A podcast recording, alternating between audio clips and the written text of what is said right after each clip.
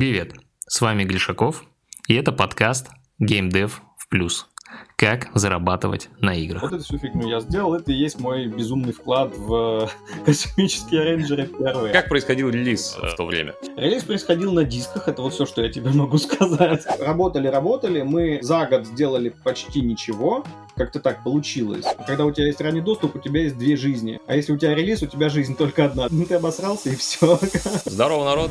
С вами Гришаков. У нас сегодня новое интервью, и э, это будет очень интересное погружение в э, такой крутой проект, как Механоиды. У нас э, в гостях Булат Даутов, основатель геймдизайнер компании Sky River Studios. Булат, привет. Привет. У нас был Дмитрий Гусаров, да, в гостях про космических рейнджеров рассказывал э, и про Kings Bounty. И я так понял, что вы вместе работали, да? То есть ты... Было начинал. Но давай как раз вот с этого и начнем. А с чего начался твой путь в геймдеве, а, который потом тебя привел к механоидам? Путь в геймдеве начался с работы на компанию Алавар. Была такая миллион лет назад. Но они, насколько я знаю, до сих пор живы. Новосибирская вот, компания. Я просто из Новосибирска, да, поэтому я был. Да, новосибирская компания Алавар, где я, еще один товарищ из, уже не помню, из какого города, и наш менеджер из Алавара сделали игру Millennium Digger.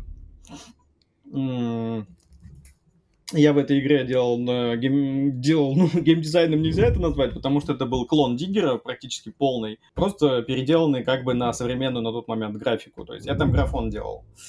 А вот. Мы за эту игру получили какую-то скромную денежку, что-то в районе 100 долларов. А так как это было еще в школьные годы мои, это было достаточно внушительным достижением для меня и как бы для ближайшего окружения, для родителей.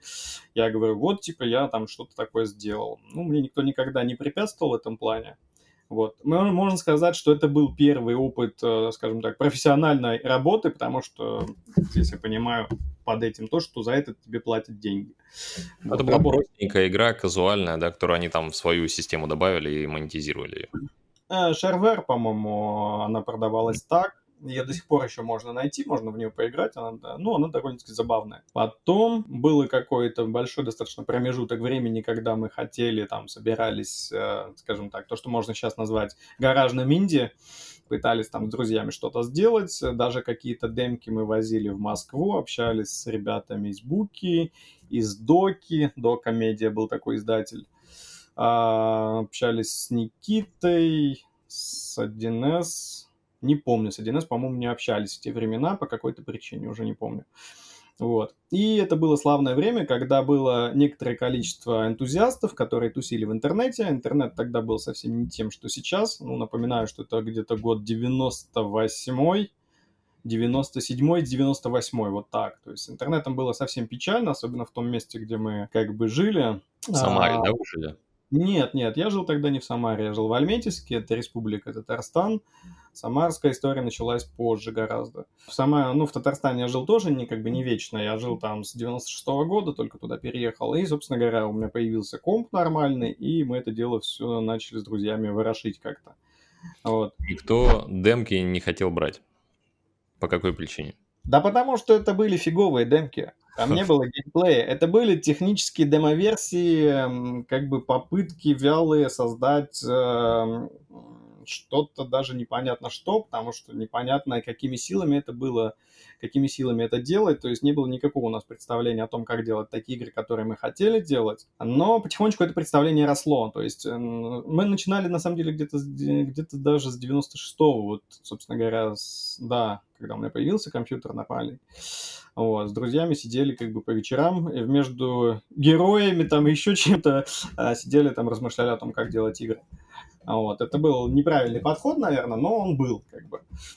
Вот. А, что произошло дальше? Дальше, когда появился более-менее стабильный доступ к интернету, можно было там прийти в интернет-клуб и сидеть. А, чем я занимался? Я вступал во всякие форумы, собственно говоря, форумы и все, пожалуй, не было никаких других площадок. Они Чатик. были раз, разной степени открытости, чатиков не было тогда таких. Mm-hmm. Ну, по крайней мере, я о них не знаю. Вот, были какие-то группы по, пере, по переписке, через mail они работали многие. В общем, маленькие группки энтузиастов, и где были какие-то проекты, которые что-то пытались сделать. А вот. Я попытался встроиться в те из них, где были программисты, потому что я умел в графику тогда, в принципе, неплохо на тот момент, насколько об этом можно говорить спустя столько времени. Вот. И умел во всякие истории. Надо было это куда-то приложить. Вот. Программировать я не умел, как бы не научили, и не, не особо стремился. Соответственно, влезал туда, где были какие-то ребята, которые это умели. А им были, наоборот, нужны люди, которые там в графику еще во что-нибудь. Такие ресурсы, их там было несколько, я сейчас абсолютно не вспомню никакие из них, кроме одного. Один э, это на XBT, на форуме, который жив до сих пор. Там был закрытый ресурс, который вел, по-моему, Паша Соколов. А, и вот там, там было, но он появился сильно позже. Да, он появился где-то, наверное, в 2000-м, э, этот э, закрытый раздел. Он, короче, уже не был тогда для меня актуальным. Точнее как, не с него началось, во, вот так будет правильно. То есть началось все с того, что с Димой Гусаровым мы как-то законтачились, у них была уже своя игра на тот момент, вам генерал или что-то вроде того. Вот, я эту историю плохо помню, но зато они хорошо собрали вокруг себя тусовку, которая там всем миром делала э, космические рейнджеры первые. Вот. Я м, подключился к ним на этапе, когда у них появился Саша Язынин, по-моему, так, а, который взял на себя всю артовую часть, а я, так как я со стороны арта подошел к ним, то есть я не интересовался тогда, кстати, квестами, всякими такими штуками, почему, даже не могу сейчас сказать, просто мне было прикольно как бы что-нибудь порисовать, помоделить. Вот. Э, я сделал для них несколько планет. Планеты не помню, они подошли или нет. А еще я сделал оружие. Вот эти вот э, иконочки оружия маленькие с анимациями. Вот эту всю фигню я сделал. Это и есть мой безумный вклад в космические рейнджеры первые. Вот. Потом они со временем Uh, как бы хорошо это дело продали, и Дима Гусаров даже нам перевел деньги. Ну, нам, я имею в виду, что на тот момент мы уже были знакомы с uh, Гришей Семеновым, а вот. Э, и, короче, и он, и я спустя там достаточно приличное время получили от Димы денежку. Ну, как бы, мелочи приятно, несмотря на то, что как бы о деньгах речи вообще не шло тогда. Вот. Ну, вот так вот случилось. А еще одним человеком, э, который тоже хотел делать какие-то проекты, был Валера Воронин. У него, я уже не помню, вот абсолютно точно не вспомню, где, на каком ресурсе мы с ним познакомились. И даже почему он мне, собственно, написал, не помню тоже. Может быть, он писал всем, мы об этом не особо много говорили. Но просто получилось так, что в определенный момент он мне прислал архив с демкой, и спросил, вот, типа, как думаешь, можно с этим что-нибудь сделать? Игру.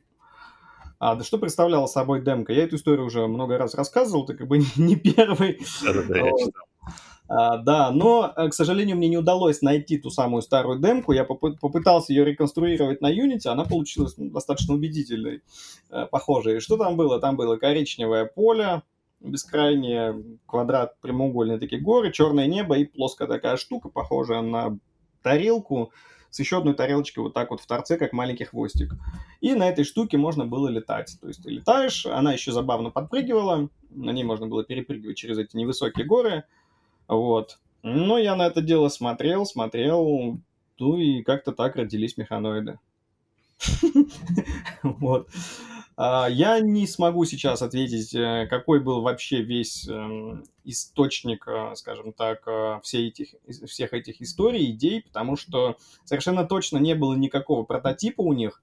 То есть, например, если почитать Левадного «Свидание с Богом», то, что многие думают, что я оттуда взял идею механоидов. Нет, я «Свидание с Богом» я почитал гораздо позже. Мне его скинули на форуме Skyriver вообще спустя там много лет, на самом деле.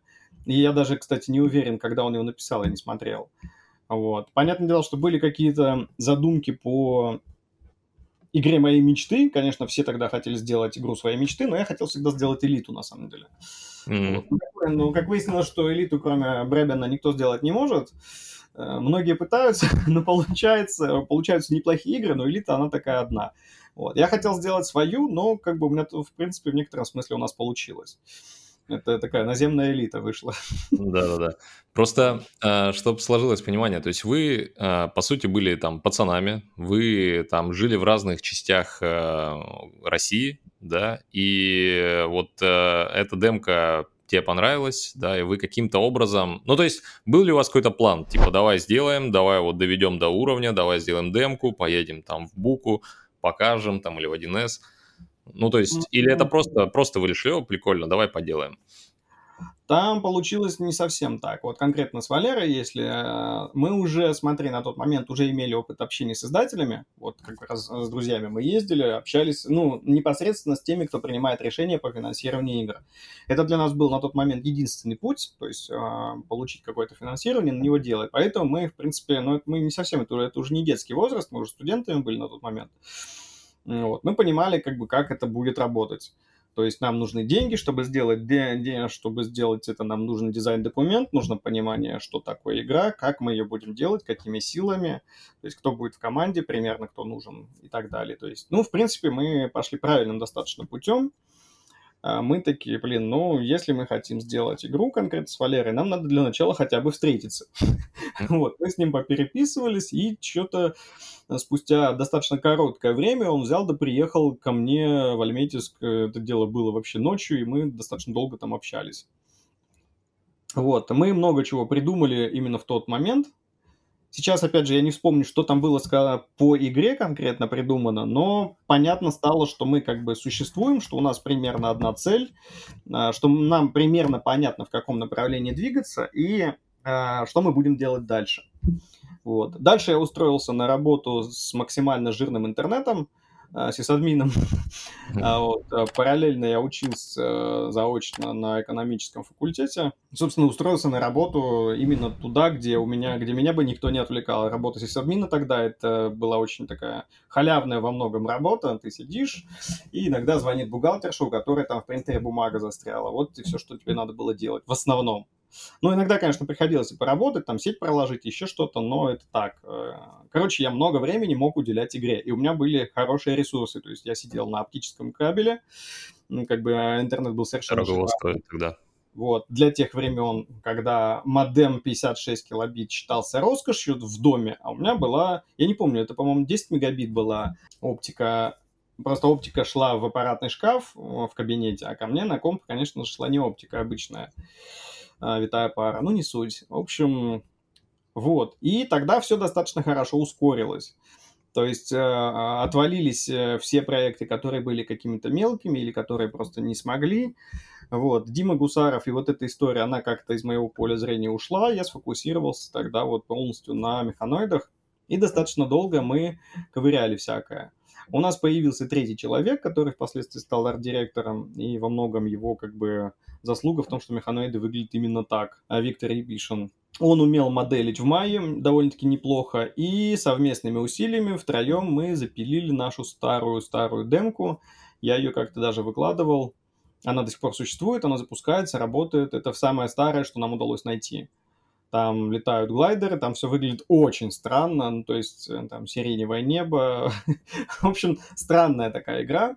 И вот как бы под это дело мы написали какой-то дизайн-документ, и это дело все отправили в 1С. Я, слушай, не вспомню сейчас, куда мы еще это отправляли. Скорее всего, это было много разных издателей. Я не думаю, что мы только в 1С это отправляли. Но сейчас реально не вспомню. Тем более, частью этих вещей занимался в основном Валерий. Поэтому многие вещи даже и не в курсе, как они, где там были факапы какие-то. Вот. Просто, Но... А? Как вот эта вот продажа, условная продажа идеи происходила демки? Вы просто выслали и условно ждали, пока получите какой-то ответ и решение? Или же вас вызвали, вы пришли, вы там рассказали, запичили? Нет, нет, мы никуда не приходили. Мы сидели каждый в своем городе, и все это было удаленно. Зацени, как это было круто. Мы уже тогда были в тренде. Вот, а научили всех удаленке только ковид спустя 20 лет. Ну, короче, а, на самом деле, да, мы достаточно оперативно это все порешали, в том смысле, что мы отправили, получили некие ответы. И вот один из ответов, один, ну, точнее, основной ответ от 1С был примерно таким. Нами заинтересовался Герасев Сергей. Он э, нежно любил игру Вангеры, я не знаю, не помню уже точнее, знал я тогда, как он с ней связан, вот, но он в этой игре увидел потенциал как бы Вангеров 2 условно, именно в нашей старой демке, вот, и такой в эту игру сильно сразу поверил, И тогда мы получили стандартный тест для многих разработчиков, типа, пацаны, вы, конечно, классные, демка у вас прикольная, игра интересная, все хорошо вроде бы, но а давайте-ка вы сделаете вот это, вот это, вот это и вот такой вот список, короче, всякой фигни. Без Я... денег, да? Без денег, да. Но э, здесь понятен смысл, то есть смысл э, понять в том, что насколько хватает нашего энтузиазма. То есть и насколько мы способны работать именно вот в таком формате, когда надо что-то сделать. Вот, одно дело, это у тебя такой поток сознания идет, э, поток энтузиазма, и ты там усиленно ходишь что-то, а потом тебе говорят, чувак, а давай добавим сюда еще вот это и сделаем там вместо сиреневого неба сделаем нормальные синие. Ну, примерно. Я не помню весь список, он действительно уже это слишком давно было, ну, типа, что надо сделать. Вот. Э, прошло несколько месяцев, то есть там, по-моему, даже полгода где-то. Это...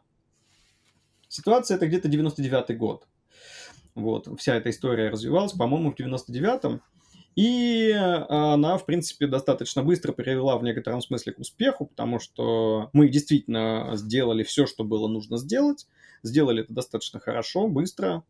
И, ну, самое главное здесь было именно сделали. Вот. И, собственно, после этого мы заключили соглашение, что а, 1С говорит, да, типа, ребята, мы даем вам деньги, организовывайте там юрлицо, и, в общем, давайте работать. Вот. Угу. Вы открыли юрлицо, там, партнерство, все такое, да? Да, да. Ну, то есть это не как-то на коленке было там на дядю? Там... Нет, нет, нет, это была ООО, в которой мы были три соучредителя, то есть, ну, нормальное юрлицо обычно, mm. а, сделано оно было в Самаре, вот, потому что, ну, основная причина, потому что Самара более развитый город, чем, например, тогда был Альметьевск, а, ну и плюс еще то, там, как бы, я, я в Альметьевске был один, а там в Самаре уже было два человека, соответственно, я туда просто переехал э, жить и работать дальше. Помнишь, э, сколько денег они выделили на разработку? Что-то в районе 50 тысяч долларов, если мне не изменяет память. То есть это совершенно смешные деньги по нынешним временам для разработки, но тогда нам, в принципе, вполне этого дела хватило. Ну, mm. на самом деле нет, но казалось поначалу, что хватит. 50 а, тысяч долларов. А был ли какой-то с вашей стороны э, коммит на срок? Что типа вот, вот вам 50 тысяч, и вы должны сделать там, не знаю, за год. Там было не совсем так. Э, слушай, я сейчас не факт, что все вспомню на самом деле. Там было по мейлстоунам. Вот. То есть mm. нам не было такого, что нам привезли там, э, отгрузили сразу кучу денег нам на счет, и мы радовались. Нет, там было по-другому. То есть мы сделали, мы делали мейлстоуны, как бы защищали их, а, ну, то есть стандартная практика инвестиционная, как у всех, она работает примерно одинаково и тогда, и сейчас примерно так же.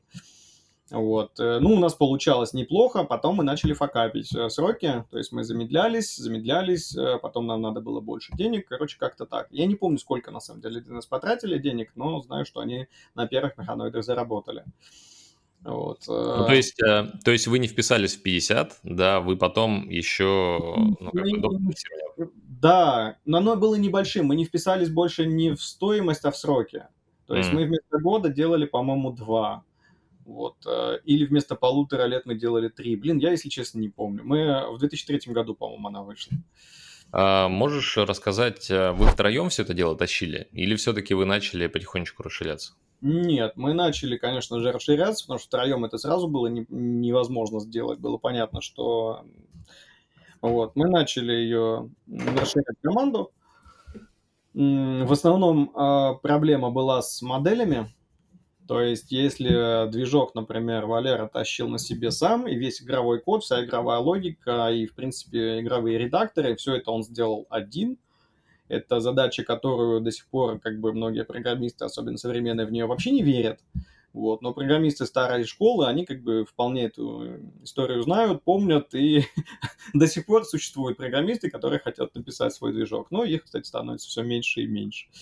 Вот. Ну, он, короче, пытался найти программистов, да, но с этим было проблематично очень. То есть там надо было уметь в графику, а программисты все, почти все, которые были там в зоне доступа, ну, они умели там в какие-то базы данных, ну, во все то, что как бы не про это вообще. Вот. Как-то так получилось, что так и не удалось нам на первых механоидов найти программиста, который был бы достаточно крутым. Вот. А, нужно было искать людей по графике. С этим тоже была гигантская проблема, их просто не существовало в принципе, но мы, а, как бы, так как у нас была деньга, мы расширили свой, свои способности по поиску и начали подтягивать людей из разных мест. Э, ну, к нам приехали ребята, двое молодых пацанов, им по 18 лет тогда было, из Ковдора, это Мурманская область. Вот, это была совершенно смешная история. Чуваки написали, типа, вот э, мы почти ничего не умеем, мы начали только осваивать 3D-моделирование, вот, но очень хотим работать, э, очень хотим учиться, короче, и прислали нам какие-то модельки. Вот, модельки были абсолютно стрёмные, но мы на них посмотрели, ну, блин, да мы их научим легко, да, тем более здесь они как бы на живом проекте, когда у тебя есть человек, который шарит, и он тебе будет там обучать, э, почему нет? В общем, мы сняли им квартиру, они приехали, э, и давай у нас жить и работать. Ну, вот как-то так. А вот кого-то из таких сотрудников получилось найти прям, ну, условно, звездных, да, которые прям тащили проект? Или же все-таки это больше был э, геморрой с обучением, с этим совсем? Удаленно, на самом деле, у нас было мало людей, у нас были только вот эти двое ребят удаленных. А мы mm-hmm. пытались, но получилось на самом деле только с ними. Остальных мы нашли непосредственно в Самаре. То есть обучали, подтягивали, и из э, по-настоящему крутых товарищей это Серега Проскурин, но он пришел уже как бы готовым спецом. Это человек, который в одного сделал все наши ролики. Вот э, ролик механоидов э, вторых и первый вступительный, который начинается с этой бабочки, точнее, с, ну, короче, какой-то летучей живности. И финальный ролик, он это все сделал в одного. Вот, то есть гигантский объем работ. Нет, понятное дело, что ему помогали там моделями, вот, но именно вот собрать, скомпозить э, вся вот эта вот работа, это прям очень круто. Вот э, он был как бы готовым специалистом, но он из видеомонтажа пришел, то есть он э, умел э, в видеомонтаж хорошо, и в трехмерную графику, ну, на тот момент тоже можно сказать, что хорошо. Хорошо. А, давай теперь поймем, ну, вы там сколько было бюджета потратили, да, сколько было времени потратили, сделали игру, а, что было дальше, да, то есть 1С э, выпустили игру, вот, э, что-то на ней заработали, как, короче, как происходил релиз в то время? Блин, релиз происходил на дисках, это вот все, что я тебе могу сказать.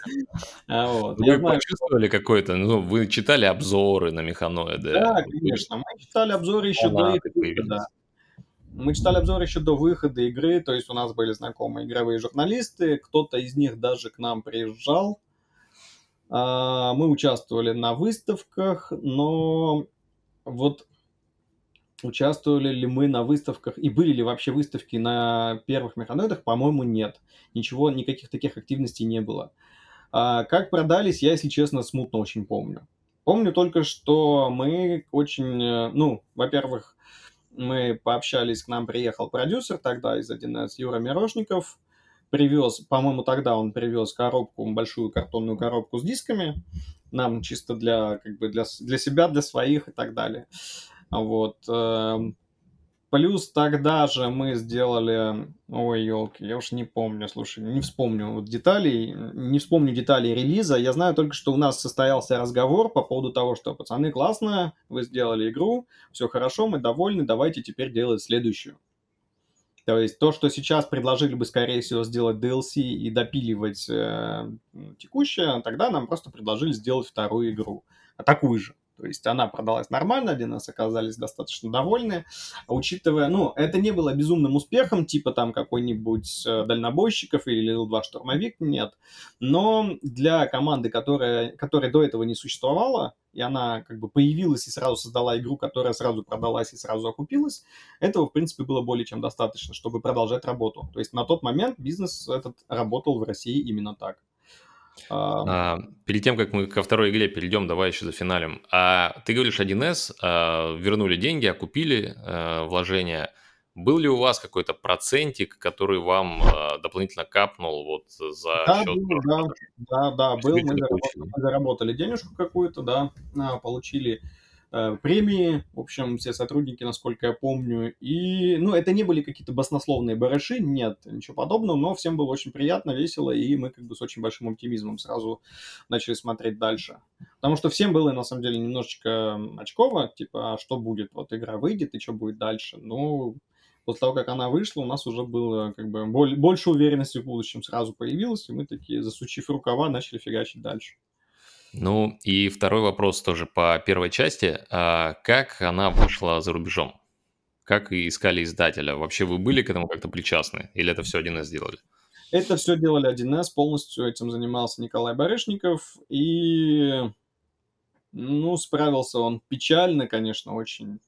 И механоиды, ну, я не знаю, по какой причине так получилось, не зашли они вообще практически нигде, их не удалось ему продать нормально. Они продавались в странах Восточной Европы более-менее неплохо. А Но они в, в Восточной, в Восточной Европе они как механоиды продавались, потому что за рубежом они как АИМ, да? AIM. Не, не механоиды.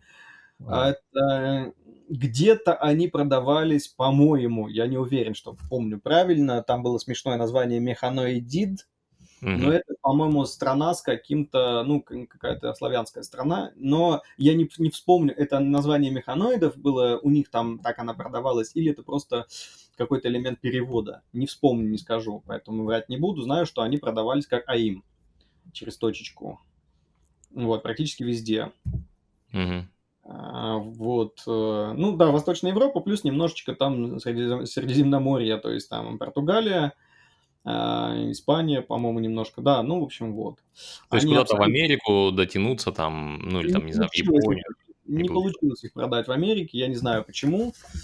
Вот. Тогда, насколько я знаю, у 1С вообще было довольно-таки печально все с экспертизой продаж где-то за рубежом. Не знаю, плюс механоиды были всегда нишевые, нишевую игру как бы продать было, видимо, очень сложно на тот момент. Ну, ее и сейчас не просто продать, но как бы сейчас просто наработаны механизмы под это дело. Тогда mm-hmm. было сложнее гораздо. Ну ладно, хорошо.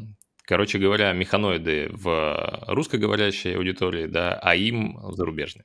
Да. А как э, вы договорились на следующую игру? Да, примерно по той же схеме, да, что там условно больше бюджет, э, все больше в два раза в игре. То есть какое, какое было ТЗ от э, 1С условно? Именно ТЗ не было. Ну, понятное дело, что нам не надо было уже никаких демок делать. Был некий небольшой экспертный анализ. Э, тогда, видишь, не было современных аналитических инструментов. И вообще фидбэк от публики был очень, скажем так, с очень большим временным лагом. Если сейчас ты можешь собрать его там буквально за несколько дней, то тогда никаких подобных инструментов не было. И вот этот временной лаг в духе а, того, что ну и у 1С еще была специфичная манера продаж. Они только начинали тогда открывать свои магазины. Вот эти 1С интерес, пик этих магазинов пришелся гораздо более поздно. Поэтому тогда продавалась, вот сама модель продаж у них была такая, у них был оптовый склад, скажем так, куда приезжали крупные, средние и даже мелкие авто оптовики, э, и тарились дисками. И там вот эти все люди были безумно загружены, а у них, э, им было очень сложно грубо говоря, к тебе приезжает э, чувак и хочет купить у тебя на 500 тысяч рублей дисков. И говорит, ну, слушай, мне надо это все быстренько продать, давай, дай мне самое такое топовое, самое горячее. И, или как мне вообще это все продавать? Типа, вот про что вот это, вот это, вот эта игра кратенько там в двух словах. Вот. Но и как ты вкратенько расскажешь про механоиды? Их даже сравнивать не с чем. То есть, если Ил-2 штурмовик, понятно, ты на штурмовике времен Великой Отечественной войны, все, тут да, это да, все, да. ты все полностью объяснил человеку. То как ты ему объяснишь механоиды? Ну или, например, она очень близкая к нам игра Экс-машина, вот, она очень близко. Ее очень легко объяснить. Смотрел «Безумный Макс»? Да. Ну вот, вот про таких чуваков, короче, на этих тачках. Летаешь, точнее, ездишь, крошишь все. Вот очень легко и понятно. У нас не было таких привязок, поэтому это одна из причин, почему как бы она продалась слабее, чем могла бы. Ее было сложно объяснить другим людям в двух словах. Ну, летает какая-то фигня. А что, она не летает, что ли? Это ховер? А что такое ховер? Да никто не знает, что такое ховер. Ховер — это вообще чисто как бы английское слово, а, поэтому мы взяли слово глайдер. А глайдер в английском — это вообще говоря парашют. И, mm. вот. и, короче, много непоняток было, поэтому что произошло дальше, когда мы делали вторую часть? Мы получили некий фидбэк не только, не столько от аудитории, к сожалению, хотя от аудитории тоже, но а, он был очень сильно размазанный, размытый, и это понятное дело, что это была лояльная аудитория. Это была в некотором смысле ошибка выжившего. То есть мы опирались на мнение экспертов, на мнение игровых журналистов, на мнение фанатов на форумах, а на самом деле надо было опираться на мнение тех, кто игру не купил. Или про игру не понял и поэтому не, не купил ее. Ну, это классическая ошибка выжившего, ее как бы делают, наверное, все, но смешно, что ее сделали тогда и 1С, иначе Механоиды 2 были бы совершенно другими. Вот. Похожую историю, я думаю, совершил и Дима Гусаров во вторых рейнджерах, он сделал то же самое, но еще и прикрутил туда стратегический режим бесполезная фигня, которая размыла flow игры. Его, конечно, многие любят. Э, меня вот уже за эти слова многие покидают какашками. Но flow размыт, и в результате ты играешь в две игры. Ты когда вылезаешь из этого второй битвы с доминаторами, которая иногда часа на три растягивается, ты такой, хм, а где, а чё, какой, я какой-то квест, кажется, выполнял, да, а чё, где я? Вот у тебя ощущение вот это, где я? Вот. Мы, к счастью, этого мы избежали, но мы словили другие грабли, мы не сделали игру более понятной, но кое-что мы сделали. Мы сделали ее более простой в управлении. Слушай, ну, а... ну вот можешь сказать, а, что они сказали? Ну, то есть, какая был, какой был фидбэк? Типа проще сделать в управлении, а что еще? Сделать попроще в управлении, причем очень конкретно это был фидбэк, Типа, у вас, ребята, глайдеры похожи на слишком... Ну, была, была задача сделать тяжелые боевые машины, мы их сделали. Но оказалось, что они слишком тяжелые. В результате это похоже на поведение утюга на льду, который кто-то пинает. Вот. Управлять этим можно, но тяжело. Надо было это как-то делать. Потом, тогда был больш, большой, скажем так, это начало бума стратегий, я подозреваю, что на эту же удочку купился и Гусаров, а, а причем, скорее всего, это те же самые продюсеры ему говорили тогда. Вот, а, когда говорят, ребята, да, вы можете стратегический режим бахнуть в игру? Мы такие, ну да, можем. Только мы его сделали совершенно не так, как они хотели. Мы сделали управление кланом, вот, э, и вообще всю концепцию игры построили вот на, вокруг этого. И весь сюжет, все, и, собственно говоря, игра-то так э, начала называться «Война кланов». Вот. Это был вот это второй момент был. Э, ну, собственно говоря, остальное как бы больше контента, меньше глюков. вот. Как-то так. Ну и еще важный момент был, это уже чисто про маркетинг. Типа, пацаны, нам надо больше заработать денег э, с этой игры. А как, какой способ больше, больше заработать денег? Никто никогда сейчас из современных разработчиков никто не догадается это сделать игру на, не на одном диске, а на двух дисках или на DVD-диске. Почему? Потому что они при практически такой же стоимости производства, именно промышленного производства, они стоят в два раза тупо дороже. Вот. DVD-диски тоже дороже, но они есть не у всех.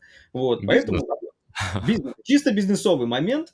А, и он, кстати, сработал на тот момент. Да, но мы не стали отказываться, потому что все хотят заработать чуть-чуть больше денег, почему, почему бы нет. К тому же мы действительно уже не уложились бы, скорее всего, в один диск, даже если бы захотели, потому что у нас было больше там всего. Во вторых, о механоидах было, ну, объем контента просто тупо больше. Вот. Как-то так, вот, в принципе, и все практически результаты анализа, которые я могу сейчас вспомнить. Может быть, ну, еще что-то мелкое, но вот эти, они основные.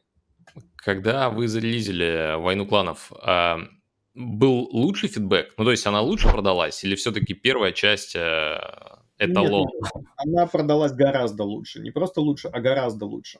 То есть, э, если первая заработала, слушай, я не знаю, сколько заработала первая. У меня сейчас, я тогда вроде бы знал, но эта информация была сильно размазана по времени, Поэтому, когда мы... Ну, а мы уже... А? Ну, примерно, какие у тебя там воспоминания? Давай хотя бы примерно какие-то э, ориентиры. Интересно. Что-то, в, что-то в районе 1100, наверное, может быть, чуть больше. Угу. Вот. Okay. А, а, вот. А, вторая продалась... Я тоже, кстати, не смогу сказать тебе точную сумму, потому что ее... У нас ее, кстати говоря, и не было она очень долго собиралась, потому что продажи, ну, сейчас, например, в Steam у тебя есть все, да, вот ты зашел, и ты видишь всю аналитику по своей игре за все время ее существования. Тогда, во-первых, аналитика была не у нас, она была у 1С. Во-вторых, мы как бы с большим очень лагом это все получали. И нас интересовали, на самом деле, нас не интересовали общие продажи на тот момент, потому что это была часть издателя. Нас было, нам было интересно только то, сколько нам денег падает на счет компании сколько мы можем там всего себе позволить. Вот это нам было важно. Поэтому, собственно говоря, это основная причина, почему мы даже не знаем полных сумм. Это не к тому, что нас там кто-то кидал или нет, ничего подобного тогда не было. Тогда все было прям четко, честно и отлично. Но из-за больших лагов и вот такой вот особенности работы, мы просто этого не знали. Но это, по-моему, было больше 200 тысяч, соответственно, суммарный объем продаж тоже никто не скажет сейчас. Я, я спрашивал эту историю несколько раз у совершенно разных людей, в том числе в 1С, уже спустя вот... А, мне, короче, ты не первый, кто этот вопрос задает. Да-да. Я его, я его еще и самому себе задавал не так давно, просто чтобы вспомнить, было интересно. И никто не знает, нету этих данных, даже в архивах у них нету, ну, блин, 20 лет прошло, что ты хочешь. Ни одна компания, ну, кроме, может быть, сам матерых каких-нибудь, не держит так много этой истории. То есть можно Но... сделать вывод, что в целом примерно в два раза лучше продалась э, новая игра? Больше, чем в два раза. Uh-huh. Но, э, но и она при этом еще была дороже, напомню, потому что она, э, ну, она продалась как, как количественно больше, а, по-моему, что-то в районе... Первая, э, первая по-моему, продалась в районе 60 тысяч копий, вторая там сильно за сотню, там 140, 150, где-то такие цифры. Итоговая цифра была, скорее всего, 1200-250, но ее вот точно никто не скажет. Сейчас я имею в виду с учетом всего времени, вот э, потому что она продается на самом деле до сих пор, медленно, но все-таки. А, имею в виду все вместе, где-то так, в районе 200, там 230, может быть, тысяч. Вот.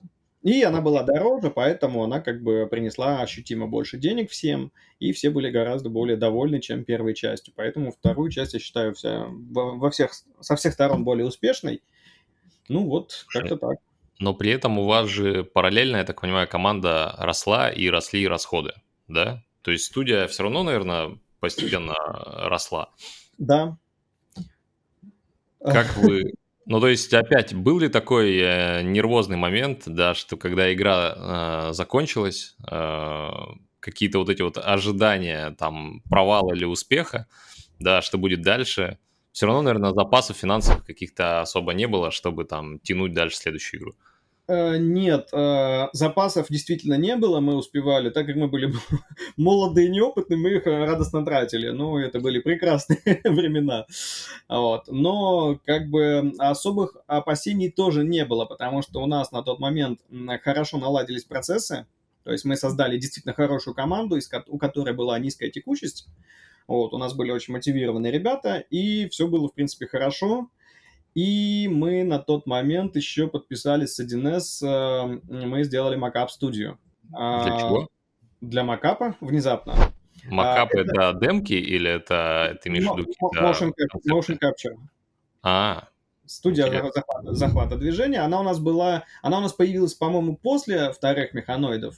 Вот, под это дело мы сформировали отдельное юрлицо, вот. Э, и просто, а почему бы и нет? Ну, то есть вот такой вот дополнительный бизнес, он был чем хорош для нас? Э, ну, тем, что у нас есть собственный макап, и мы наконец-то смогли бы делать игры, в которых есть люди. И для 1С он был очень удобен, потому что у 1С появилась своя собственная студия, которая производит качественную анимацию, а, которая, блин, для всех игровых проектов 1С, их тогда было довольно много, она прям хорошо забустит. То есть мы могли бы могли дешево, ну, для 1С это было бы дешево, делать ролики. Ну и плюс сразу поднять на очень высокий уровень качество анимации и количество сделать достаточно большим сразу. Вот, в общем, вот такая была история. Но это, по-моему, не вторые механоиды, это когда мы делали механоиды гонки, эта штука началась. А, ну, давай про следующий проект, да. А, то есть э, вы заработали денежки, 1С заработали, они также пришли, и ну, вы договорились сделать следующий проект. Вот этот момент я помню достаточно хорошо, потому что это было, был момент нашей стратегической ошибки. Так. которая как бы плохо сказалась на последующих результатах э, всей студии. Это сидели мы в ресторане Пилзнер в Самаре, собственно, с продюсером 1С э, Юрой Мирошниковым, который тогда был главой департамента 1С по э, играм, насколько я помню. Вот, пили пиво и обсуждали, а что же мы будем делать дальше. Тут надо сделать ремарочку небольшую, что уже под конец вторых механоидов я увлекся ММО, э, конкретно бойцовским клубом. Забавная такая история. Я тоже играл, да. Вот. А потому что я на, на тот момент уже, по-моему, был Warcraft, но Warcraft меня что-то не затянул. По-моему, потом Ультимы всякие, вот такие вот игры Ультима онлайн не затянули, а бойцовский клуб затянул, затянул сильно. Я такой, блин, так бойцовский клуб же простая достаточно штука, почему бы не сделать? А, и у нас было достаточно своих ресурсов тогда, мы наняли программиста, как бы, И такие, ну, сделали проект внутри студии такой, а почему бы нет? Вот, э, я заведовал в основном этим проектом, он назывался «Запределье». Тут, а, тут надо отметить, что был момент, вот, кстати, не, я немножечко путаю хронологию. После вторых механоидов я не, я не сразу начал делать за пределы, нет. А, короче, возвращаемся тогда к ресторану и к пьянке этой. Тогда, был, тогда было следующее. Пацаны, что вы хотите делать дальше? Типа, деньги есть, э, как бы вера в студию э, есть, все хорошо, давайте, давайте придумаем, что дальше делать. Вот. И еще во вторых механоидах я сделал, чисто для фана, для никто этого не, кроме студии не видел, я сделал э, прикол. Я вместо пушек э, у глайдера, там же был вид от первого лица, и были вот по, по сторонам торчали пушки, и сверху была пушка. А вот, э, я поставил автомат Калашникова и бегал с ним. У меня было сначала два автомата Калашникова, потом я оставил один, и я летал на глайдере. У меня глайдер был э, персонажем шутера. Вот. Было, в принципе, весело. И я тогда еще поржал на тему того, что, типа, пацаны, я сделал аналог э, Fallout. Fallout тогда третьего не было, был первый, второй, но я использовал эм, достаточно близкую по антуражу локацию из старых механоидов, разрушенная этот разрушенный сектор. Вот. И там, блин, это выглядело на самом деле примерно на уровне, ну, может быть, не совсем как Fallout 3, но если мутантами населить, будет похоже. Было классно. Вот. Ну, поугорали и все. А потом, спустя вот время, мы когда обсуждали, э, что мы будем делать дальше, Юра Мирошников предложил нам интересную концепцию. Я не знаю, не помню точнее, э, когда написал Глуховский свое метро. Я знаю, что он долго начинал, он обсуждал, это тоже, это был начало какой-то сам издат, то есть Глуховский далеко не сразу там взлетел, это долгая история. И я не знаю, а, читал ли тогда Юра это дело или придумал сам, но он предложил сделать нам шутер в послеядерной Москве. Вот. С реалистичным антуражем, короче, все вот, вот как метро, метро 2033. Не знаю, откуда была сама, сама эта концепция, но Валера тогда такой, блин, да не, мы не потянем. Ну, Валера никогда не любил людей, видимо, все дело в этом, и немножечко побаивался их создавать. Поэтому он, короче, а там люди, там анимация, вот это вот все, короче. И так как Валера перфекционист э, всегда им был, и эм, понятное дело, что он, когда думал про людей, он думал сразу про то, что ему придется писать скелетную анимацию в своем движке. Она там, правда, была, но, скажем, скелетная анимация глайдера и человека — это от неба и земля, короче. Вот. Я понимаю, чем э, оперировал Валера, скорее всего, огромным объемом работы, который на него свалится, и он просто утонет. Вот. Потому что даже тогда не было программистов такого уровня. Это, кстати, минуточку, уже вторые механоиды закончились. У нас было два человека, программистов, но один из них написал базу данных, второй я так и не понял, что он делал все это время. Где-то около года он делал, ну, ничего. Ну, как, вот, как сисадмин. Так бывает. Да как сисадмин тоже был так себе, если честно. Да там почти каждый из нас был сисадмином в то время. Вот. Сетку кинуть, да не вопрос. Mm-hmm. А, в выходной там в полдня сделаем. В общем, было вот такое предложение, а потом мы придумали другое. Мы придумали концепцию, что типа у нас есть движок, а почему бы нам не сделать гоночки? гоночки. И мы, я не помню, как она рождалась, эта концепция. А, по-моему, ну, она начала рождаться вот тогда в ресторане, а потом мы ее развили дальше. Это должна была быть серия из трех игр, Первое из них это то, что мы, как мы считали, что мы можем сляпать быстро. Mm-hmm. Мы все тогда уже сильно устали от механоидов, поэтому делать механоиды 3, например, никому даже в голову бы не пришло. Особенно мне, потому что я был очень злой, потому что нам пришлось вырезать из старых механоидов процентов 40 квестов, которые уже были написаны, ну и много другого контента, плюс многое работало не так, как хотелось. Нам не хватило примерно полгода на допиливание того, что надо. Вот. С тестированием тоже были проблемы. Короче, все устали очень сильно. И такие, ну, с новым механоидом мы делать не будем, но можем быстренько сляпать гоночки. У нас уже есть движок, у нас уже есть workflow, рабочие процессы. И такие, а почему бы нет? Давайте сделаем гоночки, их мы сляпаем быстро, а потом сделаем э, клон. Слушай, я опять путаю. Все, восстановил в памяти эту информацию. Короче, это, этот разговор, он был не после выхода механоидов вторых, он был до выхода, потому что уже тогда было понятно, что нам надо начинать делать следующий проект. И часть ресурсов мы перебросили на него. Вот. как раз тогда мы наняли вот этого человека, эм, я не буду упоминать как бы его, а, вот. А, но... В чем а? идея Флаура? Флаур должен был быть... А, мы под, это, мы под это дело придумали прикольный фэнтезийный мир из летающих островов со своими там законами, правилами и так далее, в, в чем-то напоминающие Аллоды, а, именно Аллоды онлайн, где эти острова. Вот. Mm-hmm. Старые Аллоды, они, на мой взгляд, никак не ассоциируются с летающими островами, ты просто там бегаешь, как в Варкрафте. Вот. Э, короче, это должна была быть игра по типу, ну, не совсем Диабло, с чем бы ее сравнить? Наверное, ее можно было бы больше всего сравнить с, либо с Аллодами старыми, либо с Мифом. Вот что-то среднее между Аллодами и Мифом. Такая а, полуролевка, полутактика, вот что-то такое, в общем.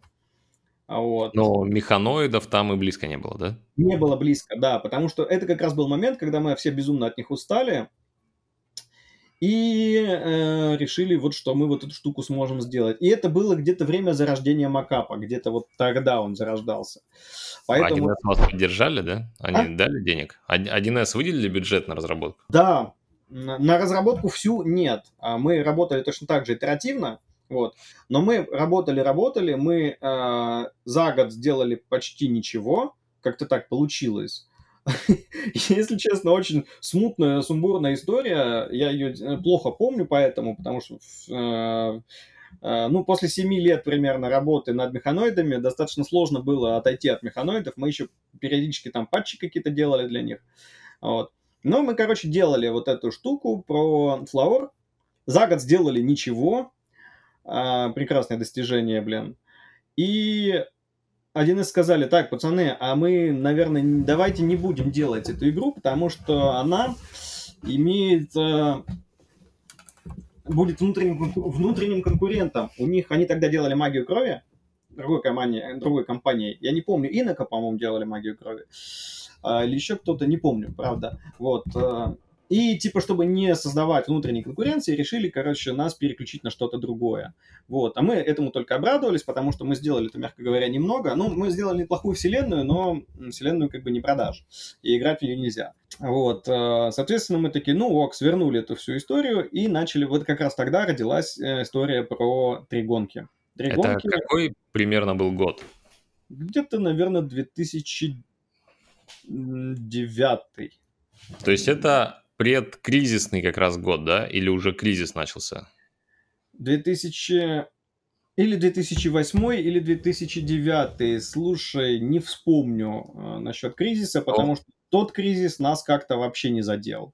То есть просто в какой-то момент, кажется, у 1С начались проблемы, и там вообще вся индустрия сломалась. Да. Я пытаюсь понять, э, в какой... Слушай, в значит, это был 2008 год, а, да, слушай, наверное, это был 2008, когда Юра прилетел к нам и сказал, пацаны, у нас проблемы.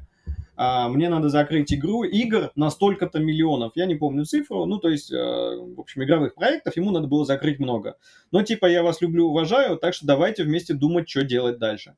Вот. И мы, и вот тогда как раз родилась прекрасная, в кавычках, концепция быстренько сляпать э, гоночки.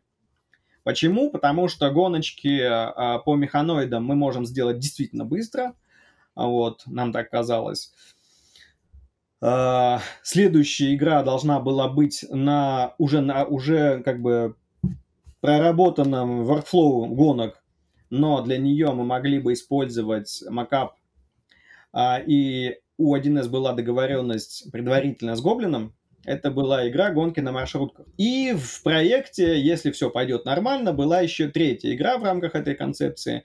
Это снова постапокалиптические гоночки, но уже на руинах разрушенной ядерной войной Америки. Вот в такую игру я бы сейчас сыграл.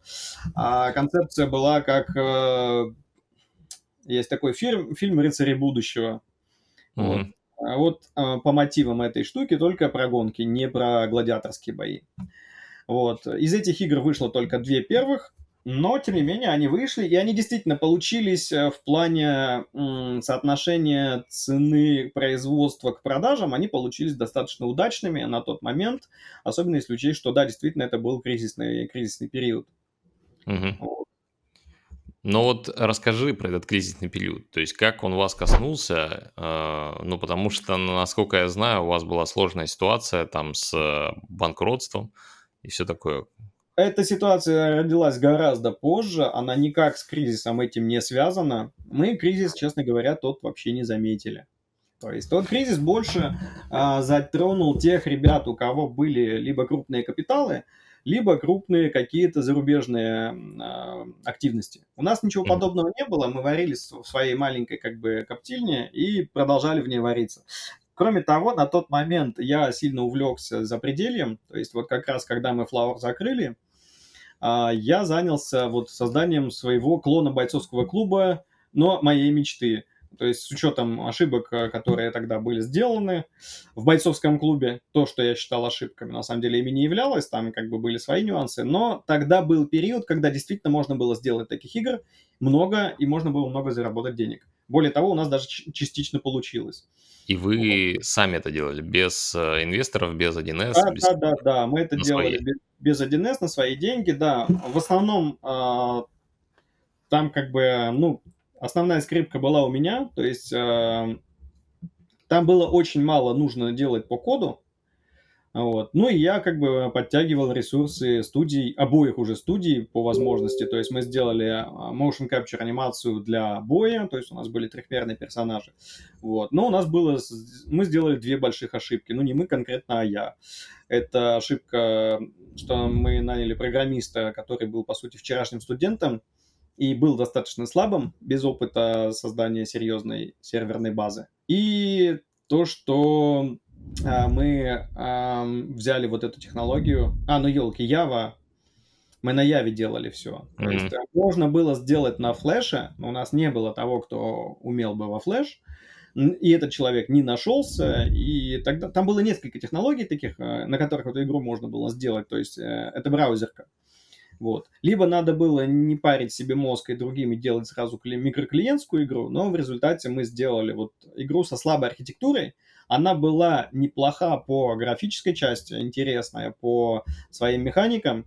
То есть это была на самом деле классная игра, которая бы прекрасно выстрелила. Более того, у нас были договора на тот момент с IT-территорией, а, вот, а, мы с ними, собственно говоря, заключили договор о том, что они будут а, заниматься продвижением, рекламой, то есть закупкой трафика, всеми вот этими историями про продвижения. И все было хорошо ровно до того момента, пока они... Игра, игра вышла, мы ее запустили, пока они не начали нам гнать трафик.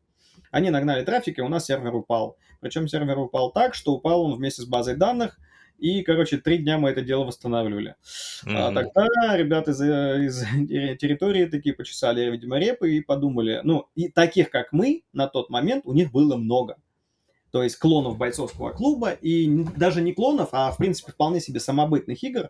То есть, э, допустим, э, Rage, Резняк, что там еще родилось тогда. Тогда же родился Time Zero и прочие такие вот эти браузерные игры ММОшные.